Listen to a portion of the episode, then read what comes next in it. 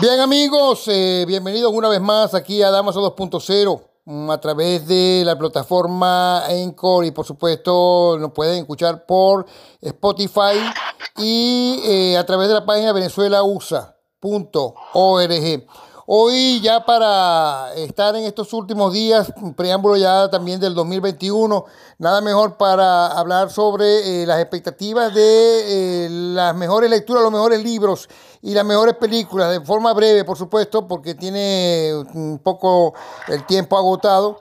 Eh, tenemos a Ronald Rodríguez, mejor conocido en las redes sociales como arroba el librero.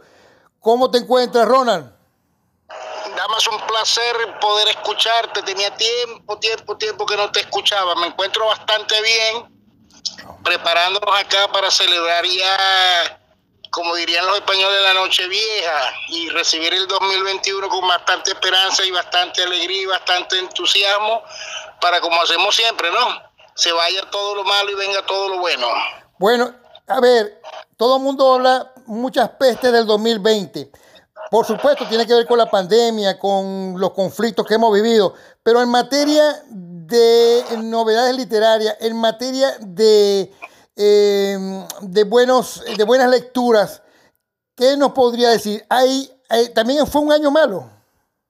Mira, eh, sí, sí, relativamente sí, porque en el tema de en el tema de, de los libros, Recuerda que mm, muchos países, sobre todo para, por ejemplo, quienes acostumbramos a leer en español, España, por ejemplo, es un país que prácticamente entró en cuarentena eh, desde el mes de marzo, ¿no? Y todavía es fecha que, bueno, ahí están, ahí, ahí están como en todas las capitales de Europa, están haciendo milagros para poder celebrar de la mejor manera posible la Nochevieja el 31 de diciembre. Entonces, lo que son lanzamientos editoriales, eh, puede que se haya retrasado mucho, puesto que no habían no habían las librerías abiertas, ¿no? Fundamentalmente, se, se vendía mucho por, lo que se vendió, se vendió vía delivery, vía, vía internet, y como que no fue muy atractivo no fue, un, no fue un año de grandes lanzamientos. Por ejemplo, si tú revisas la lista de los libros más vendidos, de los más vendidos, no, de lo que consideran los libros del año. Más leído, más leído. O los mejores libros. No, no, no, no, no, no. La lista del libro, los mejores libros del, del 2020, empiezas a notar, por ejemplo, que en las listas de España hay muchos títulos de autores españoles que no suele ser frecuente. Lo frecuente es que, la, lista esté constituida por muchos títulos de autores internacionales que se traducen al castellano, pero y, el autor español eh, o el que escribe en español eh, eh, aparece poco en lo que son las listas de los mejores de los mejores del año. Fue un año no de grandes títulos, no de grandes obras, como se acostumbra decir en estos fines de año, sino muchos autores desconocidos, o por lo menos desconocidos para, para el mundo, y que, que generalmente tienen una audiencia, un, espectador, un lector, eh, allá en eh, generalmente más local, ¿no? En las ciudades locales. Mira, o sea que mencionar, podríamos decir que una, una sequía. Unos, dos o tres títulos de, de autores, un norteamericano, Eric Larsen, de origen alemán, que publicó en el público en inglés y se tradujo, se tradujo al español, un libro que, es bien interesante y bastante bueno, una novela, una novela, pero que se ha leído como toda una clase de gerencia, de, gerencia moderna, como, como lo llamó como lo llamó inclusive el, presidente Obama en su lista de libros, el expresidente Obama en su lista de libros, y de los mejores libros que leyó durante 2020. El libro se llama el, Vileza y el Esplendor. Y Vileza y el Esplendor y está centrado en el año 45, 1945 del siglo pasado, eh, teniendo como personaje protagónico a Winston Churchill, que la forma como escribe el autor, lo muestran eh, todo lo que sufrió. ¿Aló? ¿Aló, Ronald?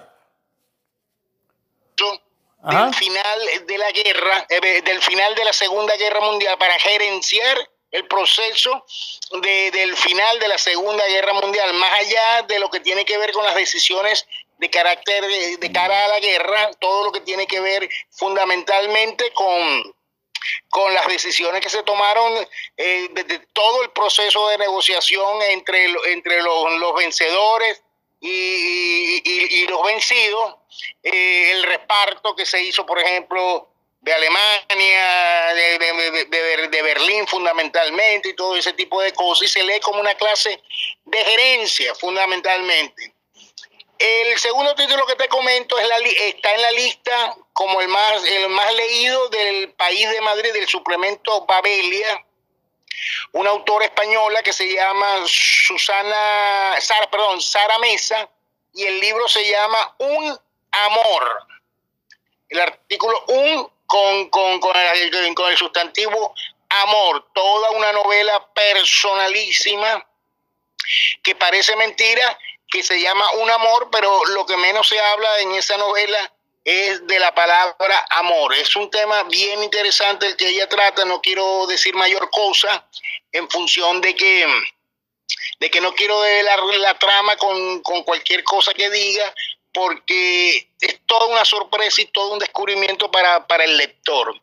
Y un tercer libro que, se, que te puedo mencionar dentro de esa lista, me, imagínate que las listas de los españoles este año han sido de los 20 libros, los 50 libros, los 40 libros, es decir, ni siquiera se han podido poner de acuerdo más o menos en, en, generalmente es frecuente que en todas las listas los cinco primeros se rotan de acuerdo a intereses, esto, pero, pero esta vez no se han logrado poner de acuerdo. Y bueno, el país tiene 50 libros, el, el mundo tiene 20, la revista Enquirer tiene, tiene 40 títulos de como lo mejor del año.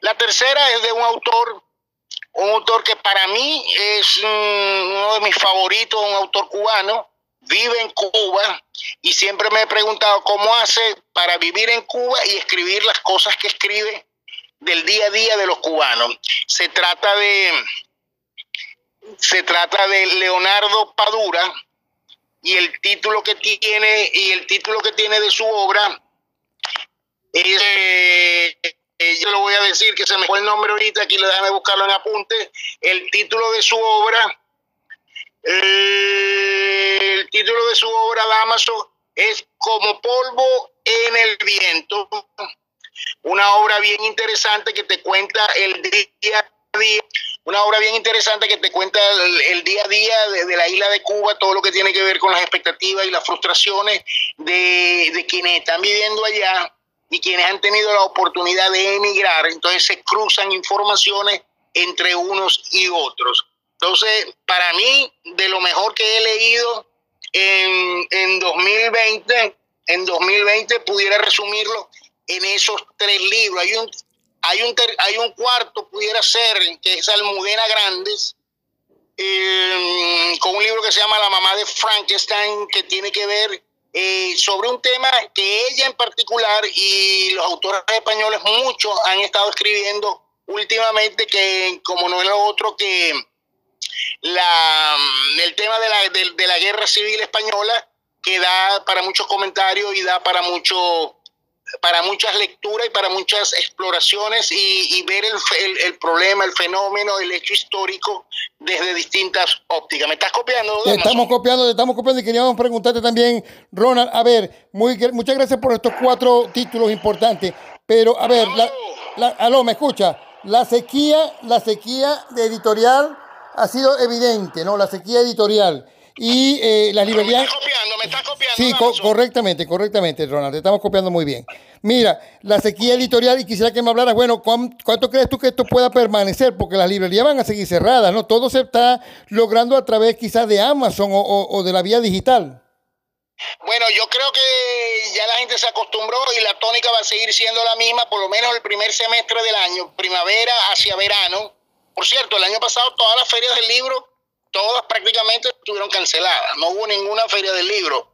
Y como otro dato anecdótico de este año 2020.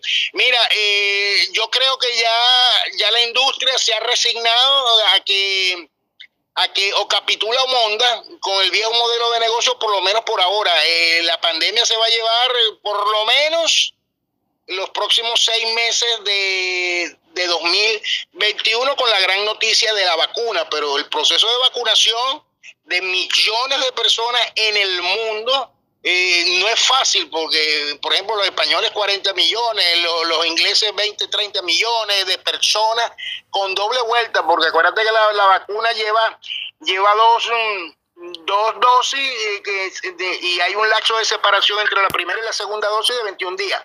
Yo soy muy optimista de que se aprendió de la experiencia y se va, y se va a potenciar. Hay un gran título de un autor excelentísimo que en cualquier que nada te extrañe que alguna vez en el corto plazo se mencione como premio Nobel de las letras un español que se llama Javier Marías, académico de la lengua, hijo de otro gran académico de la lengua española como es Javier Marías, eh, Julián Marías, que es su papá, eh, que se anuncia como lanzamiento para el mes de febrero próximo. Y estamos hablando de, de, de Javier Marías y un libro un libraco que se llama Thomas Nevison, así se llama el libro, es un personaje que extrae de su anterior novela, que se llama Berta Isla. Eh, Thomas Nevison es el esposo de Berta Isla, y es una novela que se anuncia en clave de thriller, de thriller y de, y de novela de espías, que es más o menos en lo que se eh, en lo que se convirtió la novela Berta Isla, que hace dos años fue el libro del año en España de, Javier María. Entonces, si ya hay un, título, un título, si ya hay un título anunciado para febrero de un autor del calibre de Javier María, yo creo que es, el gran anuncio, el, eh, eh, es el gran anuncio de que vamos a tener un buen año al menos literalmente. Eso sí, para comprar libros físicos difícil, pero siempre la vía digital, eh, la edición digital o bueno, Amazon, que es una buena herramienta también, ¿no? O en, o en, el, o en el mejor de los casos, la mejor herramienta que se conoce para, para, la, venta, eh, para la venta de libros a distancia. Sí, ya se sabía que el mundo iba a cambiar, pero no tan velozmente como, como obligó el 2020. Mira, eh, para, para, cerrar un poco, Ronald, y esperando que... Eh, y, no te escucho. para cerrar, Ronald, y esperando, pues, pendiente, porque a lo mejor se puede caer la llamada, porque estamos llamando eh, a Maracaibo. Damaso, yo no te escucho. Eh, me estás escuchando, para saber un poco, eh, me estás escuchando en este momento, a ver, ¿me escuchas? ¿Me escuchas? Estamos probando nuevamente, ¿me escuchas? ¿Me escuchas?